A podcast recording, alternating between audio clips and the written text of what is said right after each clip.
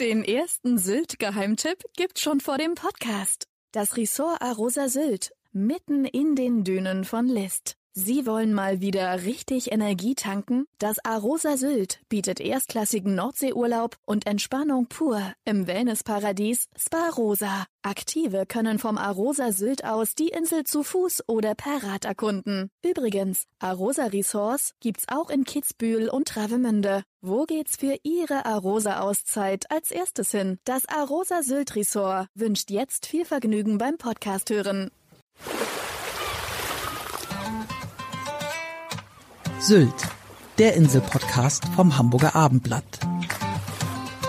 Reddach und Hochhaus, Fischbude und Gourmet-Tempel, pulsierende Plätze und Natur pur. Sylt ist eine Insel der Gegensätze und so sind ihre Geschichten. Abendblatt-Chefreporter Ulrich Gastorf trifft Gastgeber, Politiker, Einwohner und Gäste zu Gesprächen, die einen Blick hinter die Tourismusfassaden der Nordseeinsel werfen.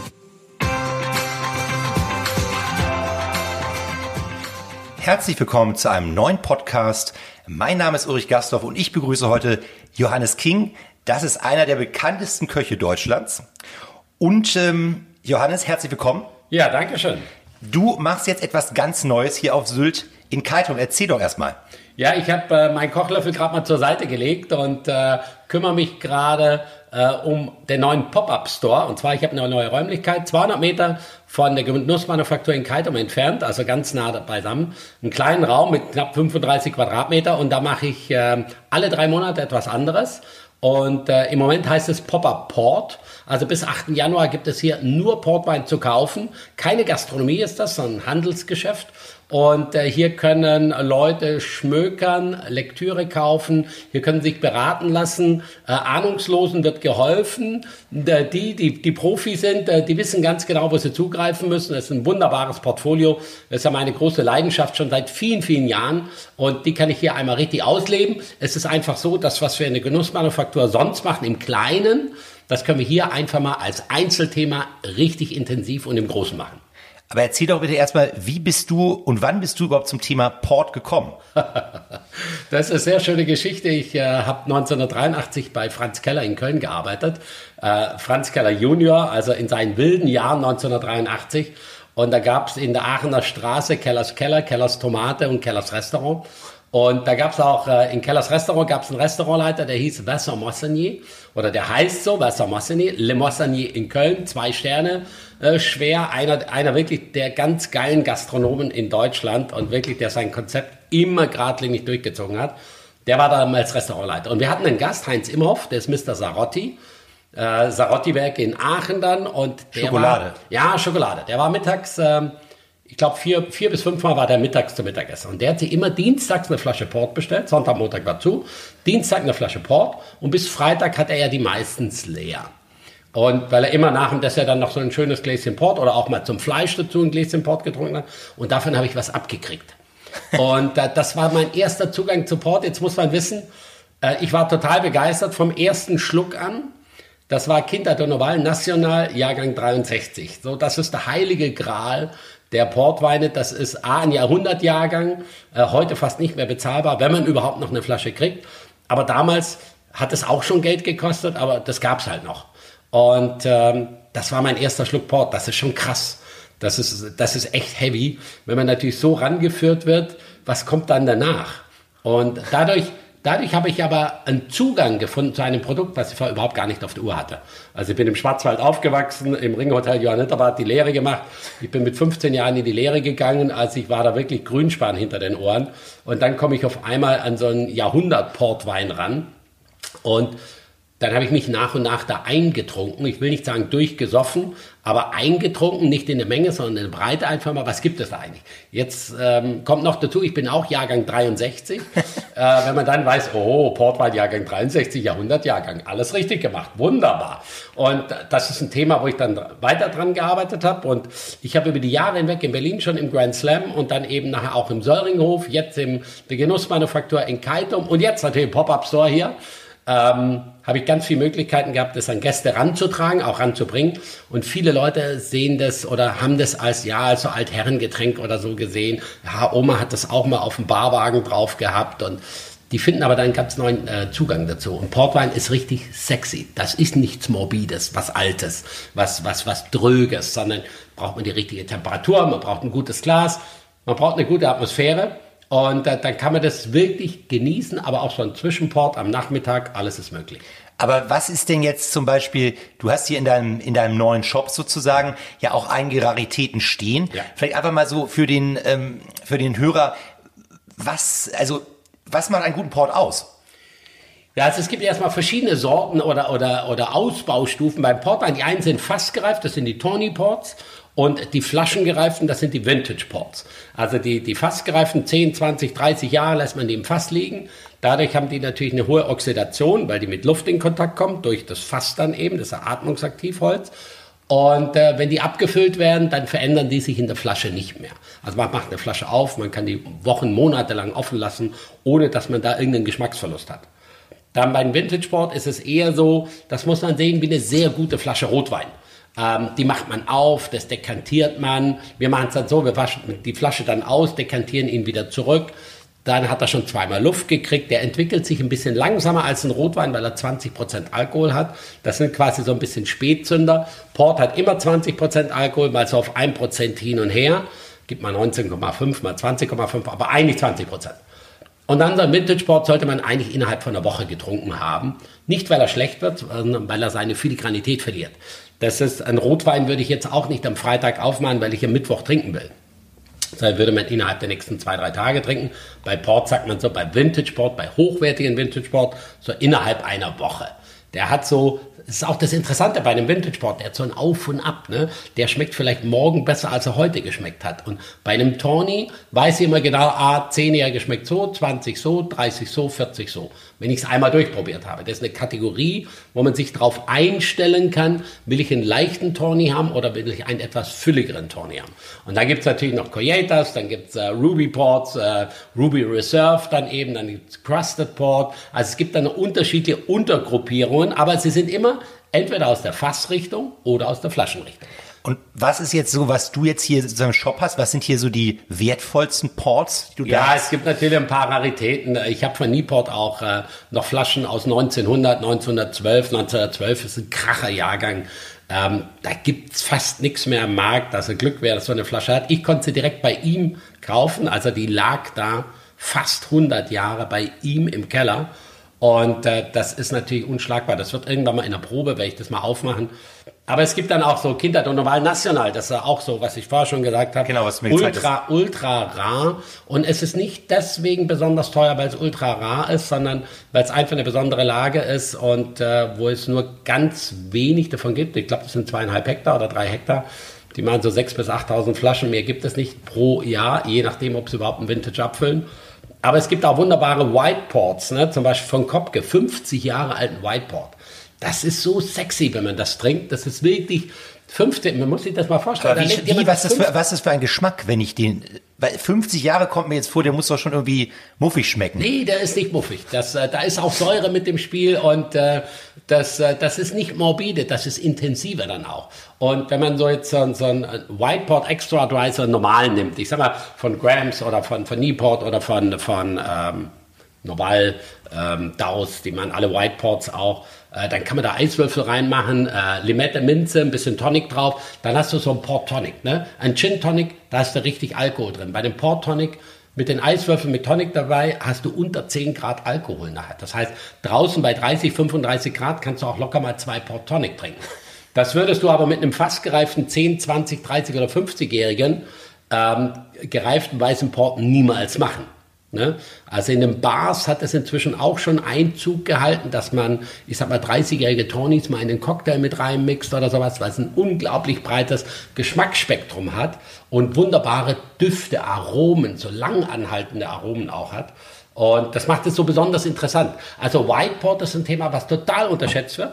Und Whiteport, wie der Name schon sagt, ist aus Weißweintrauben. Ansonsten ist Portwein immer aus Rotwein und zwar mindestens drei bis vier Sorten. Unter drei ist gar nicht erlaubt, mindestens drei Sorten. Und das sind autotone Rebsorten. Ähm, Touriga Nacional, Tinta Francesca, äh, Tinta Rorisch. Ähm, das äh, kennt man gar nicht. Autotone Rebsorten, die wachsen nur dort wenn man mal im oberen Durotal ist, was wirklich eine ganz besondere Ecke in Europa ist, auch Weltnaturerbe ist, und ähm, miterlebt, dass im Sommer mittags 40 Grad bei denen völlig normal ist. Von April bis Oktober regnet es nie. Und dann kommst du im September hin und du siehst grüne Rebstöcke, grünes Blattwerk noch dran. Das ist doch irre, was die Reben leisten, wie die sich da auch dran ge gewohnt haben oder dran gewöhnt haben. Also Cabernet Franc, Cabernet Sauvignon oder sowas oder Merlot würden da gnadenlos im April schon eingehen, spätestens im Mai. Die hätten da keine Chance, aber das macht eben auch Portwein so einzigartig. Ist auch geschützt, wie die Champagne, ist geschützte Herkunftsbezeichnung. Und ich finde etwas schön, was so eine hohe Identität hat. Es ist eine bestimmte Region mit ganz bestimmten Menschen, mit ganz bestimmten Rebsorten und daraus mit, mit ganz viel Zeit. Portwein braucht Zeit, ist nichts Schnelllebiges. Portwein braucht Zeit, liegen lassen, lagern lassen oder ganz frisch eben mal probieren. Aber wie lange sollte der denn, was, was macht, wie lange sollte der lagern? Also jetzt, damit es perfekt ist? Naja, also das, äh, das kommt auf die Kategorie immer an. Aber so 10, 20, 30 Jahre ist eigentlich äh, eher der Normalfall. Solche LBV zum Beispiel, Late Bottle Vintage heißt das. Also zuletzt sind die Flasche gefüllt. Das sind quasi Vintage-ähnliche Portweine, die schon früher getrunken werden können. Bei Vintage Ports sagt man, ab 20 Jahren fängt es an Spaß zu machen. Also jetzt heute Vintage Port aus 1980 oder 94 zu trinken, ähm, 77, das macht Spaß, das ist richtig gut. Äh, man kann natürlich auch 2005 aufmachen oder 2000 aufmachen, aber die ersten 10, 15 Jahre würde ich mal vergehen lassen. Jetzt noch 2017 oder 19 mal probieren, damit man weiß, was für ein Stoff ist da eigentlich drin. Vintage Sport muss man immer auch einmal ganz jung probieren. Dass man einfach mal merkt, boah, was ist das für eine geballte Kraft an, an Fruchtaromen. Der Alkohol ist fast unterdrückt, das merkt man gar nicht, obwohl 20 Prozent drin sind. Aber diese Extraktion an Fruchtaromen, die überwiegt so dermaßen. Und dann dauert es so 10, 15 Jahre, dann bekriegt sich Alkohol und Frucht zusammen. Die brauchen dann diese, diese unharmonischen Jahre, sagt man beim Vintage-Sport, diese 10, 15 Jahre braucht es einfach und dann fängt es an, eine Balance zu kriegen. Und dann, dann macht Vintage-Sport Spaß. Bei den Tornis ab 20 Jahren finde ich, 10 Jahre ist für mich nicht Fisch, nicht Fleisch, das ist mir, noch zu viel Ruby, noch zu Rubinrot. Und ab 20 Jahren finde ich Tornis perfekt. Das ist, damit kann man auch die meisten einfangen. 20 Jahre alten Tawny, wenn jemand nicht weiß, wie Port schmeckt, gib ihm einen 20 Jahre alten Tawny und einen Ruby Reserve nebendran als Kontrast, dann weiß er einmal, wie schmeckt fassgereift und wie schmeckt flaschengereift. Wie viel äh, Port trinkst du so? Ähm, also du bist also, ja total begeistert. Jetzt könnte man ja denken, der trinkt vielleicht jeden Tag mal ein Fläschchen Port. Nein, nein, nein, das nicht. Aber ich habe natürlich das ganz große Glück, dass wir im, im Genussshop, also in der Manufaktur da, dass wir immer fünf bis sechs Portweine offen haben. Immer. Und äh, viele Leute gucken dann da und sagen, ey, was ist denn hier los? Wo bin ich denn hier gelandet? Und merken dann erst, oh, das sind ja Portwein-Spezialisten am Werk. A, gut gekühlt, B, perfektes Glas, äh, Vintage Port perfekt dekantiert. Ähm, und da greifen die dann auch mal zu. Und die meisten sind ja hier im Urlaub, die sagen, okay, dienstags probieren wir Tawny, mittwochs LBV, donnerstags probiere ich dann einen Vintage. Ich, es will ja keiner dümmer werden dabei. Und Port säuft man nicht, Port genießt man wie alle anderen Dinge also auch. Also genau, aber wie, wie viel trinkst du so davon? Also ähm, im, Moment, Im Moment vielleicht eine halbe Flasche in der Woche. Ähm, das kann aber auch sein, wenn man jetzt ein Port Tasting oder so mal, das kann auch mal eine Flasche in der Woche sein. Also das ist 0,1 am Tag, das ist 0,1 am Tag, das also geht locker. Zwei, drei verschiedene Sorten probieren. Äh, Herbst, Winter ist für mich auch mehr Portweinzeit. Äh, Im Sommer, wobei man auch im Sommer geht es sehr gut, da gehe ich mehr auf White Port. Und deswegen machen wir auch jetzt bis äh, Anfang Januar machen wir Pop-Up Port. Es ist einfach die beste Zeit, demnächst auch mit Portwein-Seminaren und Portwein-Tastings. Und da können wir dann richtig Gas geben. Du hast mir aber auch gesagt, es ist, äh, man kann Port auch wirklich als Wertanlage nehmen. Ja, ja, ja. Also man denkt immer nur, Wein gehört äh, in die Wertanlage rein, aber heute ist Port äh, tatsächlich ein Thema geworden, weil es A begrenzt ist. Es gibt nur, also von den Top-Qualitäten gibt es einfach nicht unendlich viel, nicht reproduzierbar. Ähm, dann extrem gut selektiert die Jahrgänge inzwischen und äh, dadurch, dass es lange Zeit braucht zum Reifen, also wenn man jetzt 2020, wenn man das Glück hat, von 2020 was zu kriegen, das haben nicht alle abgefüllt und es ist ein großes Jahr, die, die super gut selektiert haben. Ähm, das kostet in zehn Jahren mindestens das Doppelte. Mindestens Port ist doch relativ günstig. Also Einstiegspreise um 50, 60, 70 Euro ist, ist völlig okay. Und äh, wenn man da dann ähm, ja, gut eingelagert hat, dann gibt es natürlich diese ein paar Hyper-Produkte. Äh, 2017 äh, Vintage Sport von Newport, der hat 100 Punkte gekriegt. Da geht der Preis natürlich gleich ins Doppelte, schon innerhalb, der hat sich einfach verdoppelt. Und das dann gesucht. Ne? Und dann hat natürlich auch was weggetrunken, weil viele wollen wissen, wie schmeckt denn das jetzt? Und ähm, ich habe auch ein paar Kisten im Keller liegen, wobei ich nicht so ein Sammler bin, weil ich habe äh, das Glück, dass ich immer an der Materie dranbrennen. Und es gibt einfach auch gute Beziehungen, A, ins Duro-Teil natürlich, aber auch zu befreundeten Händlern, wo ich dann immer gereifte Ware auch nachholen kann. Also man muss sich nicht immer alles selber weglegen, aber wenn sich jemand den Keller anlegen will und auch sagt, pass auf, das ist nicht für mich, das ist vielleicht auch für meine Kinder, da hat er mit Portwein da echt eine gute Kapitalanlage. Also würdest du dann sagen, man sollte, wenn ich das rieche, wahrscheinlich mit dem ein 2020er sich jetzt sichern, sozusagen? Ja, also auch 17, 15, das sind so die letzten Jahrgänge. Wenn man das Glück hat, 211 zu kriegen, kann man fast blindlings kaufen. 211, das wird wahrscheinlich in Jahrhundertjahrgang irgendwann eingestuft werden. Und äh, 45, 63, 66 ziemlich gut, 94, 97, dann 211, das sind so die Hyperjahrgänge. Und äh, 2011, da merkt man eben jetzt nach zehn Jahren, wenn man die wieder verkostet, total verschlossen, ne? also trotzdem trinkbar, aber das muss man weglegen. Das wird mal richtig großer Stoff. Und da gibt es ein paar ganz kleine, feine Unterschiede. Nicht alle haben gleich gutes Lesegut oder alte Rebstöcke, wie auch immer, oder ihre, ihren Cuvée so hintariert, äh, wie sie gedacht haben, dass es richtig gut ist. Und, äh, aber mit 211, das ist großer Stoff. Okay, und jetzt wieder, ich oute mich jetzt einfach, ich bin ja, ja kein Experte, aber dafür bist ja. du ja da heute. Ähm, was, was kostet denn so eine Flasche dann? Also, ist, also wenn, man, wenn man jetzt eine 211er kaufen möchte, ich glaube nicht, dass man irgendwo was unter 100 Euro kriegt. Ähm, das ist dann schon etwas preisintensiver, wenn man jetzt 2018 äh, zum Beispiel, was auch ein sehr gutes Jahr war, ähm, wenn man 2018 kaufen möchte, 50 bis 70 Euro. So, da kann man Weine kriegen, also Portweine kriegen. Bei Tornis, Tornis muss man sich jetzt nicht unbedingt in, in den Keller legen als Wertanlage, weil die verändern sich ja in der Flasche nicht. Anders ist es bei Coyetas. Coyetas ist ein Jahrgangstorni und ich habe neulich 64er ähm, Tawny nachgekauft von Taylors. Der ist 2020 abgefüllt worden aus dem Fass. Also er war von 1964 bis 2020 im Fass, also jetzt 58 Jahre und ist dann abgefüllt worden. Boah, das ist natürlich, ihr habt neulich 35er ähm, ähm, Kopf gekaufen können und da war für mich erstmal wichtig, wann ist denn der abgefüllt worden? Der ist 1995 abgefüllt worden und dadurch war es für mich natürlich ein Kaufargument, jawohl, den möchte ich unbedingt haben. Wenn der 1945 abgefüllt worden wäre, wäre er nur 10 Jahre alt gewesen. In der Flasche reift er 0,0 nach dann wäre das eher uninteressant gewesen. Aber man muss ein bisschen gucken, dass nicht so blind links, aber alte Coyetas, ähm, also das ist schon etwas, was man im Keller haben sollte, weil das ist auch unkompliziert, nach Korken raus, einschenken, genießen, grandios. Aber das heißt, so eine, so eine Flasche Port, so eine alte, gute Flasche Port kann schon mal ein paar tausend Euro dann auch bringen. Ja, Port ist also, ich sag mal so, bis 300 Euro, bis 400 Euro kann man fantastische Sachen kaufen. Wirklich auch 50, 60 Jahre alt. Ähm, darüber hinaus sind es dann Raritäten, die dann einfach teurer werden.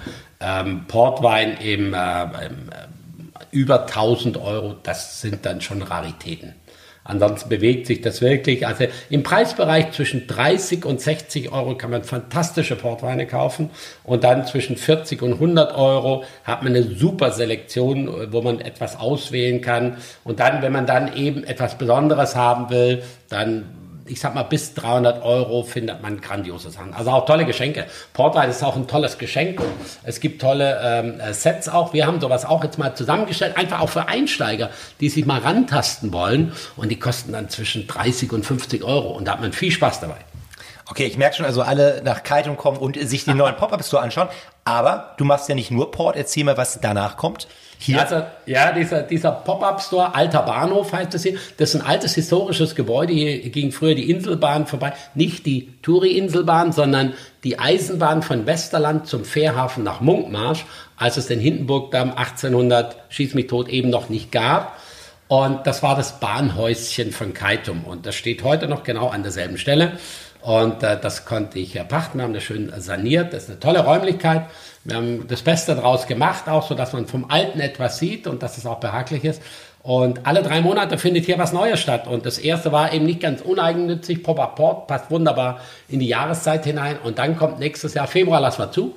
Und dann im März kommt Stephanie Hering aus Berlin. Stephanie Hering ist eine der unglaublichen äh, Porzellanmanufakturen, die es in Europa gibt. Und äh, Kunsthandwerk muss man das nennen unglaublich umtriebig, ist Schwäbin wie ich auch. Wenn die über Hefezopf spricht, da läuft einem wirklich der Sabber runter. Das ist so eine, das ist eine Handwerkerin, ne? Und, äh, und alles, was man da so anfasst, und das macht das bei Hering Berlin beim Porzellan auch aus, wenn man das anfasst, diese Haptik, dieses Biskuitporzellan, was man da spürt, die Formen, die sie macht, unglaublich emotional. Und ich gehe zwei Tage zu ihr, arbeite mit ihr zwei Tage zusammen, da machen wir schöne Fotos und kleine Filme, eine Social-Media-Kampagne und dann kommt sie mit dem LKW nach Sylt, richtet den alten Bahnhof als Pop-Up-Store ein und dann ist Stephanie Hering zu Gast bei Johannes King auf Sylt. Und drei Monate später geht es weiter mit Robin Bergkind, das ist ja die Porzellan, äh, die, die Silbermanufaktur in Flensburg. Man muss mal wissen, diesen Weltmarktführer, Weltmarktführer, nicht Christoffel, Robin Berkin in Flensburg ist Weltmarktführer in Tischkultur. Und da machen wir genau dasselbe. Die kommen drei Monate dann hierher, richten den ganzen Laden hier ein. Wir haben ihn so äh, hergestellt, dass alle Regale beweglich sind, dass wir einen Tisch haben, den wir drehen und wenden können, so dass auch die Konzepte, die da immer wieder kommen, dass die hier perfekt inszeniert werden können. Nächstes Jahr wird es etwas geben mit Glas- und Tischkultur. Also alles Glas, das ist ja heute von Karaffen über Gläser, äh, da gehört dann noch viel mehr dazu. Und das wird sehr, sehr spannend. Und Herbst, Winter, das heißt ähm, Ende September bis Anfang Januar wird es immer Portwein geben, nächstes Jahr Pop-Up Port und Madeira. Genau, du bist aber, du bist ja sehr umtriebig, muss man ganz ehrlich sagen. Weil jetzt nochmal für die Hörer, du bist einer der bekanntesten Köche in Deutschland. Ja. Hast, ähm, korrigiere mich, glaube ich, 20 Jahre lang hm. den Söringhof gemacht. Ja. Und äh, hattest äh, zwei Sterne. Mhm. Äh, jetzt hast du Anfang diesen Jahres hast du das Zepter übergeben an ja. Jan Philipp Berger. Mhm. Erzähl doch mal, Wieso hast du denn da aufgehört? Alles hat so seine Zeit. Und ähm, ich habe schon sehr früh angefangen. Mit 15 Jahren ich, äh, bin ich in die Lehre gegangen. Und böse Zungen behaupten, die Schule hat mich nicht länger ertragen. warum, bist du, warum, warum wolltest du Koch werden, ganz kurz? Äh, ich habe neun Geschwister, bin auf dem Bauernhof aufgewachsen. Neun? Bin, ich bin der Jüngste aus der Truppe. Und also sehr erdverbunden und sehr stark lebensmittelgeprägt aufgewachsen. Wir hatten Kühe, Schweine, Hasen, Hühner, wir hatten also Eier, wir hatten Butter, wir hatten Sahne, wir hatten Schinken, wir hatten Speck, wir hatten einen Obstgarten, wir hatten einen Gemüsegarten, wir waren 100% Selbstversorger. Mein Vater war 70 Jahre lang Imker und Honig gehört zu meinen ganz, ganz großen Leidenschaften auch. Und es, ich habe erst später gemerkt, was ich da eigentlich alles gehabt habe und was von Paradies das in Anführungsstrichen war. Natürlich war es kein Paradies, es war immer Arbeit. Wenn die anderen auf den Fußballplatz gegangen sind, musste ich Kartoffel hacken oder, oder Heu ernten oder Gras mähen für die Kühe. Ganz egal, aber da kommt eigentlich diese, diese Prägung bei mir auch her. Und ich will schon auch sagen, diese Bodenhaftung. Bin früh in die Lehre gegangen. Äh, ich wollte weg von zu Hause. Das war eigentlich der Hauptgrund. Ursprünglich wollte ich Glasbläser werden, da gab es aber nur eine Stelle und die war besetzt. Und dann ähm, eine Schwester hat einen Hotelier geheiratet, die hatte in der Nähe auch ein Hotel, Restaurant. Da habe ich so ein bisschen reingeschnuppert und habe gedacht, okay, ich will ab in die Küche. Ringhotel Johanniterbad in Rottweil, das war mein Startpunkt und ich habe heute immer noch guten Kontakt dahin zu meinem Lehrbetrieb, auch zu meiner Lehrchefin, zu Irmgard Meyer, die inzwischen 90 Jahre alt ist. Gibt es das Hotel denn noch? Das Hotel gibt es noch, hat der Sohn längst cool. übernommen und ja, der Sohn, der ist auch schon Mitte 50 und ähm, da echt immer noch gut, also wirklich auch gute Erinnerungen daran. Das war nicht nur Kochen, das war auch Lernen fürs Leben. Das, das war so eine menschliche Geschichte auch. Und äh, dann ging es eben weiter. Ich bin dann nach Frankreich gegangen. Ich war bei Franz Keller, ich war in Südfrankreich, in Burgund, ich habe in Österreich gearbeitet. So nimmt das alles dann seinen Lauf. Dann hat mich nach Berlin verschlagen. Da habe ich auch meine damalige Frau kennengelernt, habe dann nachher das äh, Grand Slam eröffnet. Hatte vorher bei Henry Levy gearbeitet, im Restaurant Maitre. Das war ja mit Eckhard Witzigmann damals äh, die, die Leuchtfiguren in Deutschland im Sternebereich. Und, ähm, Aber darf ich ganz kurz fragen, äh, Wieso bist du dann plötzlich, also von diesem Ringhotel plötzlich, was hatte ich, wie plötzlich diese Sterne? Warum kam plötzlich diese Sterneküche bei dir auf? Ah, das ist ganz interessant. Im Ringhotel Johanniterbad, da war die Partnerstadt Hier in Südfrankreich. Und da ist ein Koch aus der Ecke gekommen, der hatte eine Freundin in Rottweil aus Partnerstadt und der kam ins Ringhotel Johanniterbad als Koch. Und der hatte bei Rocher Verger gearbeitet, drei Sterne, Louis Outier in Lanapoul, drei Sterne. Und der sprach kein Wort Deutsch, wir alle kein Englisch, der auch nicht. Und äh, mit Händen und Füßen mussten wir uns verständigen. Und beim Kochen geht es eigentlich ganz gut, auch über Geschmack und über Probieren und über Zeigen. Und ich war damals im dritten Lehrjahr, als der kam. Und das war für mich die Zündung. Der hat uns Bücher gezeigt. Da wussten wir gar nicht, dass es die überhaupt gibt. Er hat uns eigentlich so, oder er hat mich an diese, an diese französische Grand Cuisine rangeführt. Jetzt muss man einfach mal denken, das ist 40 Jahre zurück. äh, da waren das wirklich die, die Leuchtpfade Deutschland im tiefsten Dunkel. Äh, kulinarisch ist ein bisschen unfair, ganz so war es ja auch nicht. Aber der hat da etwas in mir entfacht, was mich dann angetrieben hat. Hat mir auch Kontakte gegeben, deswegen bin ich auch später nach Frankreich gegangen. Und Jean Berthaud heißt der lustige Typ, den äh, gibt's auch noch, Gott sei Dank. Und Jean, der ist echt ein, ein so ein liebenswerter Mensch, grandioser Koch und dem habe ich echt viel zu verdanken. Genau, du bist dann, du sagst es schon gerade in Berlin gewesen, Grand Slam, und da hast du ja dann auch den ersten Stern bekommen. Ja, genau. Da haben wir 1991 haben wir den ersten Stern gekriegt. 98 habe ich dann äh, die Zelte abgebrochen in Berlin und bin dann nach Sylt gezogen. Genau, und jetzt, jetzt wird's interessant, Ah. Sylt-Podcast. Also, du bist dann, wie kam es dann, dass du, wie kam das jetzt mit Sylt bei dir vor mehr als 20 Jahren? Ja, also ich war von 83 bis 98 in Berlin, das heißt vor Mauerfall, nach dem Mauerfall. Und ähm, ich hatte bei Henry Levy gearbeitet, dann mal kurz im Interconti, ähm, habe ich mich mal als Kellner eingeschleust, dann hat man Banketkellner gemacht eine Weile, dann haben die aber entdeckt, dass das ein verkleideter Koch ist, ab in die Küche wieder, das war auch besser so. Hast du wirklich gemacht mit der Conti? Ja, ja, okay. ja, ja habe ich Banketkellner meine- gemacht eine Weile. Und dann habe ich im Hugenotten da auch gearbeitet, in der Küche dann. War eine schöne Zeit. Bin ähm, dann ein bisschen unterwegs gewesen und dann gab es die Idee vom damaligen Direktor vom Interconti im Tennisclub Rot-Weiß, ähm, die Gastronomie zu übernehmen und ein kleines Luxusrestaurant da reinzubauen. Und da hat man mich gefragt, ob ich das machen würde und das jetzt so in, schnell, in Schnellform habe ich, dann- habe ich dann auch gemacht. Ich war damals gerade 25 Jahre alt und man hat mich da als Küchenchef in ein kleines Restaurant reingesteckt und ich konnte da frei, wirklich frei arbeiten. Wir hatten ziemlich schnell, 88 haben wir eröffnet und haben ziemlich schnell viel Erfolg gehabt, was einfach auch wirklich klasse war. Damals gab es noch Franz Ranneburger, ähm, dann gab es noch Siegfried Trockendorf und Peter Frühsamer, das waren die anderen drei in Berlin und der King, das war eigentlich der Jungspund. Ja, der ist dann danach gewachsen. Und die Lage war einfach ungewöhnlich am Hundekielsee mit einer kleinen Terrasse, bisschen versteckt und trotzdem wirklich klasse gemacht. In der Art und Weise gab es nichts in Berlin. Und wir haben wirklich auch Gas gegeben, Vollgas gegeben und äh, hatten dann wirklich guten Erfolg. 91 der erste Stern. Dann hatten wir auch ziemlich schnell 17 Punkte im Gomio schon. Und Aufsteiger des Jahres dann eben auch. Und ähm, das war aber auch diese Wendezeit. Ne? Mauer war auf, alles ist Richtung Osten gerannt oder Richtung Mitte gerannt. Und äh, ich hatte mit meiner damaligen Frau dann ähm, drei Kinder. Ja, und dann kam irgendwie Sylt. Der, und es war wieder der gleiche Mensch, der damalige Hoteldirektor vom Interconti, der war inzwischen Vorstand äh, bei der Dorint AG und wir waren auch so ein bisschen befreundet und ähm, sagte, du Mensch, King auf Sylt, da gibt's ein neues Objekt und äh, das könntest du doch machen und dann kann die Familie auf die Insel ziehen. Gut, aber gab es denn bislang bei dir Berührungspunkte mit Sylt oder? Nee, überhaupt gar nicht. Also ich kannte Sylt nur, ich habe immer gedacht, die tragen die Nase alle so hoch, dass es reinregnet. und äh, kam dann hier nach Sylt mit meiner Frau damals und äh, haben uns das angeguckt, waren zwei Tage hier. Söringhof war eine Bruchbude, war zu, halbe Dach hat gefehlt. Man brauchte schon viel Vorstellungskraft, dass man äh, sich da was ausmalen konnte. Ja, wir sind nach zwei Tagen weggefahren, haben wir gesagt, hier kann man leben, hier muss man nicht leben. Und dann haben wir das so ein bisschen gären lassen, mal so zwei, drei Wochen. Da gab es im privaten Bereich so unterschiedliche Dinge. Und irgendwann hat meine Frau gesagt, du, ich habe mal gecheckt, es gibt Krankenhaus, es gibt, es gibt einen Arzt, es gibt verschiedene Schulen ähm, auf Sylt wegen den Kindern. Wir könnten eigentlich hinziehen. Und ich hatte eigentlich auch schon zwischendurch mal überlegt, ich wusste nur nicht, wie es meiner Frau sagen soll. Wollen wir nicht doch nach Sylt gehen? Und da fiel die Entscheidung also ganz pragmatisch. Und wir sind dann 98 nach Sylt gezogen, ohne dass die Baugenehmigung vom Söringhof schon auf dem Tisch lag. Aber unsere Kinder mussten weiter eingeschult werden. Das hat einfach alles gerade gepasst. Und man muss auch manchmal Mut haben für neue Dinge. Und äh, ja, dann ging's los. Dann haben wir zwei Jahre gebaut. Mai 2000 haben wir eröffnet in Söringhof. Darf ich kurz zwischenfragen, Johannes, war das denn vorher schon ein Hotel? Das war ein Gästehaus der Hamburg-Lübecker Sparkasse. Und ähm, das, ähm, ja, ein Gästehaus. Spooky. Etagen, äh, Duschen und äh, zur damaligen Zeit hat es eben auch seine Daseinsberechtigung gehabt und dann ist es irgendwie in schlechte Hände gekommen, ist äh, nicht investiert worden, ist verfallen. Alle wollten es haben, keiner konnte es bezahlen. Ja, wie das dann oft so ist und ähm, für Ja. heutige Verhältnisse war es damals spottbillig zu kaufen, für damalige Verhältnisse war es auch scheiß teuer.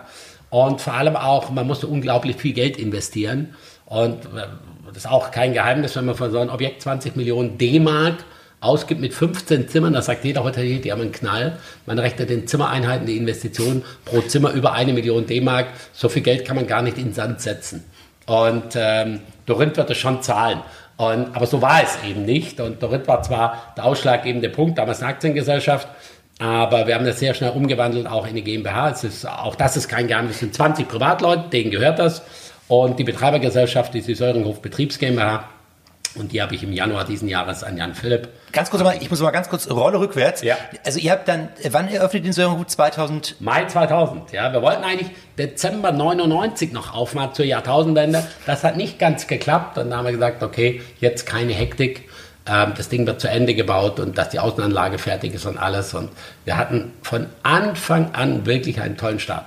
Ein Haus auf der Düne drauf, mit unverbaubarem Blick in alle Richtungen, mit einem tollen Restaurant drin, die 15 Zimmer individuell, acht verschiedene Kategorien, von einer 80 Quadratmeter Suite bis zum 26 Quadratmeter Zimmer. Also so ein Kleinod, es ist gar nicht richtig Hotel, es ist eher ein privates Landhaus und es ist ein Paket. Wenn man in den Söringhof geht, das ist ein Paket, das ist nicht Luxusrestaurant mit Übernachtungsmöglichkeiten, das ist aber auch nicht Fünf-Sterne-Hotel mit Speisesaal, das ist von Frühstück über Nachmittags, äh, über Kaminzimmer, über Bar, ist das ein wunderschönes Paket.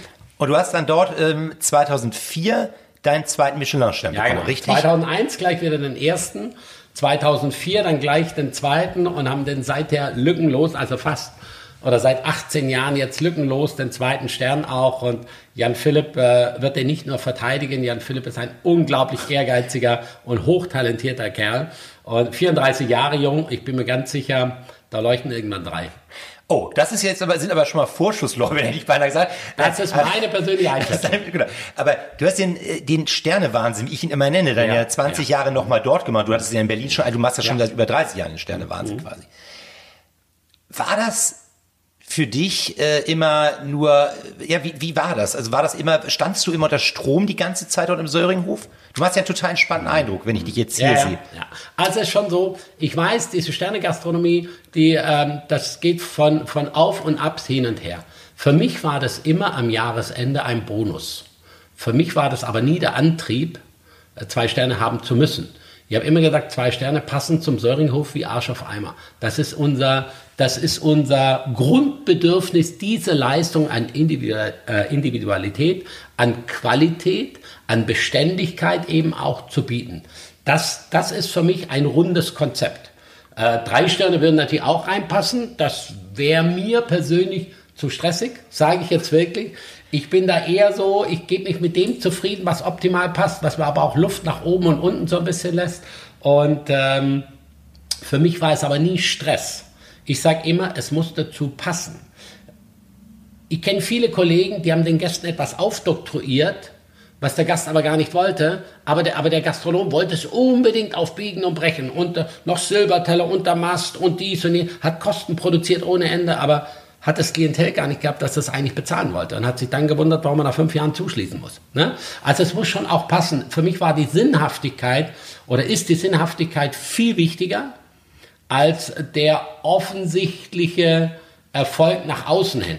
Der Gast muss doch glücklich sein, der Gast soll doch wiederkommen. Es ist doch viel einfacher, ein, ein Konzept zu haben, wo alle mit einem guten Gefühl rausgehen. Und für mich ist es auch wichtig als Unternehmer, da muss auch was unterm Strich übrig bleiben, damit ich auch etwas investieren kann, damit ich auch mal Zeiten, die nicht ganz so gut sind, überstehen kann. Dass nicht immer nur die Hose kneift, sondern dass man auch eine Beständigkeit da reinkriegt. Und das ist für mich sinnvolles Arbeiten auch. Und deswegen äh, den Sternestress, ich weiß, was damit gemeint ist. Ich habe den Stress nie so nah an mich rankommen lassen. Und ähm, ansonsten hätte ich was geändert. Und sag mal, äh, Sylt hat ja, war ja früher so eine Sterne-Hochburg, sag ich mal. Äh, jetzt gibt es ja nur noch drei Mhm. Ja. mit Sternen sozusagen. Ähm, wie siehst du die Entwicklung? Warum ist das so gekommen? Alles hat so seine Zeit. Es gab mal eine Zeit, wo das einfach auch mega gepusht worden ist. Nehmen wir das Arosa in List. Äh, Da gab es zwei Sterne Restaurant mit Sebastian Zier, dann äh, die Sarah Henke mit einem ein Sterne Restaurant, also drei Sterne in einem Hotel. Auf einmal haben die die Strategie komplett geändert und seither ist es eher ein Desaster, muss man einfach so sagen, kulinarisch. Ähm, dann waren die auf einmal weg. Ne? Jörg Müller hat gesagt, er ändert sein Konzept. Finde ich klasse. Er hat einfach gesagt, er wird jetzt fast 70. Er, für ihn ist es zu anstrengend mit zwei Restaurants. Er hat jetzt nur noch ein Restaurant, macht nur noch abends auf. Ist doch völlig legitim. Wenn jemand sagt, nach so vielen Jahren, dass er sagt, er ändert sein Konzept, ist doch perfekt. Andere sind nicht nachgewachsen, die das machen wollten. Und insofern hat sich jetzt reduziert.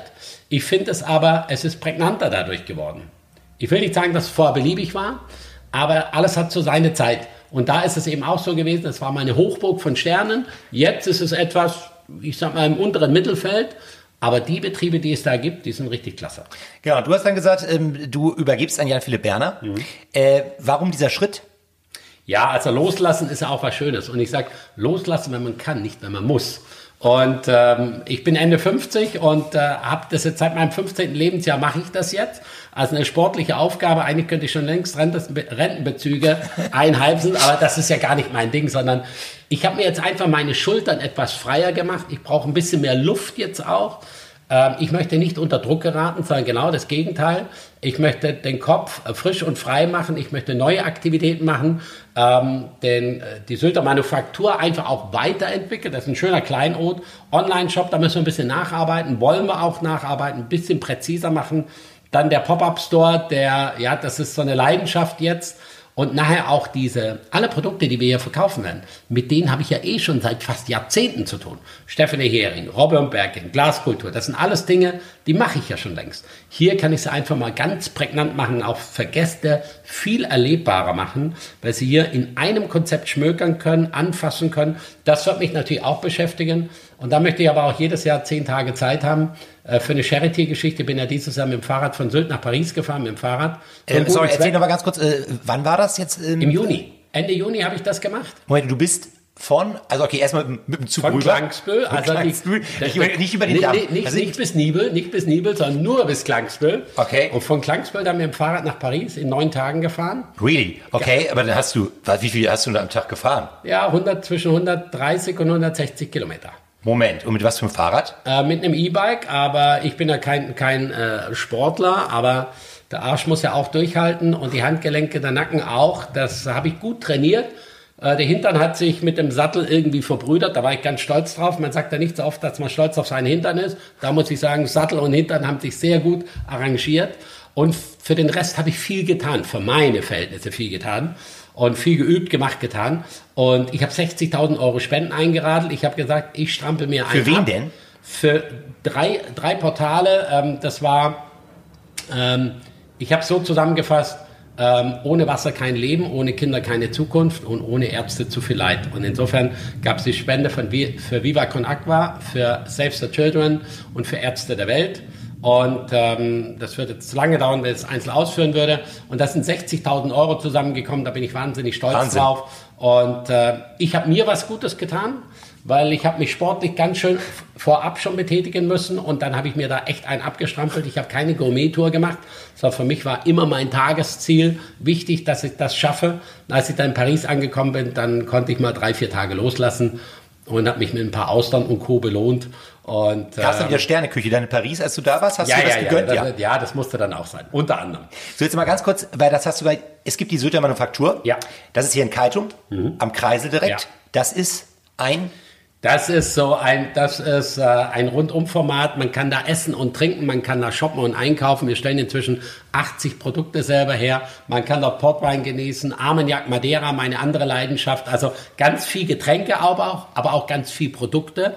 Und das ist so ein Shop zum Schmögern. Das ist kein Feinkostgeschäft. Wir verkaufen keine offenen Lebensmittel. Ähm, sondern ja, ein Genussshop, so nennen wir den. Aber wie gesagt, auch du kannst, es ist wie Bistro, du kannst ja essen. Ja, ja, ne? ja, es wird viel gegessen und viel getrunken.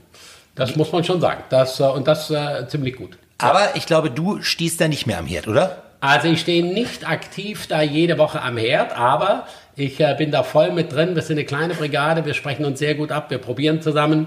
Es gibt aber auch Tage, da habe ich die Schürze wirklich an okay. und, und arbeite mit. Also ich kann jederzeit einspringen, das ist ja das Schöne. Wenn man in, eine, in so einer Situation steckt, also wenn Fabian oder Felix, wie auch immer, der gerade die Mütze aufhat, wenn der die Schürze hinlegt, ich brauche sie nur umziehen, kann nahtlos weitermachen. Ähm, das ist ja ein Privileg, was man hat, ne? dass man jederzeit, immer und zu jeder Zeit sofort mit einspringen kann. Das hilft den anderen natürlich auch, nimmt aber auch in Stresssituationen mal ein bisschen die Luft raus. Ich kann aber auch im Service mitarbeiten, also manchmal bin ich auch Hobby-Sommelier und äh, Aushilfscanner und äh, oder Türsteher, äh, Platzanweiser, wie auch immer. Das ist das ist doch klasse, wenn man sowas alles machen kann. Und ich kann es selbstbestimmt tun muss aber auch alles selber bezahlen. Ne? Jeder Pfennig muss ich selber bezahlen. Also wenn ich Scheiße baue, dann äh, steht niemand anders für mich gerade, ich selber. Und deswegen sage ich immer, äh, man muss immer mit, mit Umsicht, sage ich auch mal, ähm, auch mit Rücksicht, mit den Mitarbeitern zusammen. Das ist ja heute auch ein Riesenthema. Für mich war das nie so ein Thema, wie es jetzt manchmal so hingestellt wird. Für mich war das schon immer ein Geben und Nehmen, ein Miteinander und nicht Abarbeiter, sondern Mitarbeiter. Früher hat man den Leuten gesagt, was sie tun sollen, da hat man sie noch äh, kontrolliert und, und, und. Das sind die Abarbeiter, ja. Aber man hat Mitarbeiter, die mitgestalten, die mitplanen, die Mitgastgeber sind und die wichtigeren Gastgeber sind als ich, weil die stehen dauernd an der Front. Und äh, deswegen ist für mich dieses Miteinander so wahnsinnig wichtig. Ich will mich wohlfühlen dabei und ich möchte immer, egal wo ich bin, immer ein gutes und sicheres Gefühl haben, die machen den besten Job. Äh, kochst du zu Hause auch? Ähm, jetzt muss ich ehrlich gestehen, nein. Ähm, wenn meine Kinder da sind oder so, ja, aber ansonsten gibt es keinen Grund, dass ich zu Hause kochen soll. Äh, alleine essen oder so, da habe ich keinen Bock drauf. Und, äh, aber ich, ich wohne auch nicht, ich übernachte nur, weil ich ansonsten im Moment sehr umtriebig unterwegs bin. Und äh, wo lebst du auf Sylt? Ich lebe in Eistum auf Sylt, ja, und das wird auch noch lange so bleiben. Manche haben gedacht, Mensch, Säuringhof raus, jetzt ist der King weg. Nee, nee, nee, nee, nee. Das ist King Island hier. und, äh, und da werde ich noch weiter umtriebig arbeiten. Aber das heißt, äh, das könnte sozusagen sein, dass dieser ähm, alte Bahnhof hier nicht dein letztes neues Projekt auf der Insel ist. Das könnte sein, strebe ich aber im Moment nicht an, aber wer weiß, was noch, sonst noch so passiert. Sehr gut. Und wenn du deinen momentanen Gemütszustand mit einem Wort beschreiben solltest, welches Wort würdest du nehmen? Ja, mir geht's hammermäßig gut. Das freut mich sehr. Ja. Lieber Johannes King, ganz herzlichen Dank für das Gespräch. Ja, danke schön. Weitere Podcasts vom Hamburger Abendblatt finden Sie unter abendblatt.de slash podcast.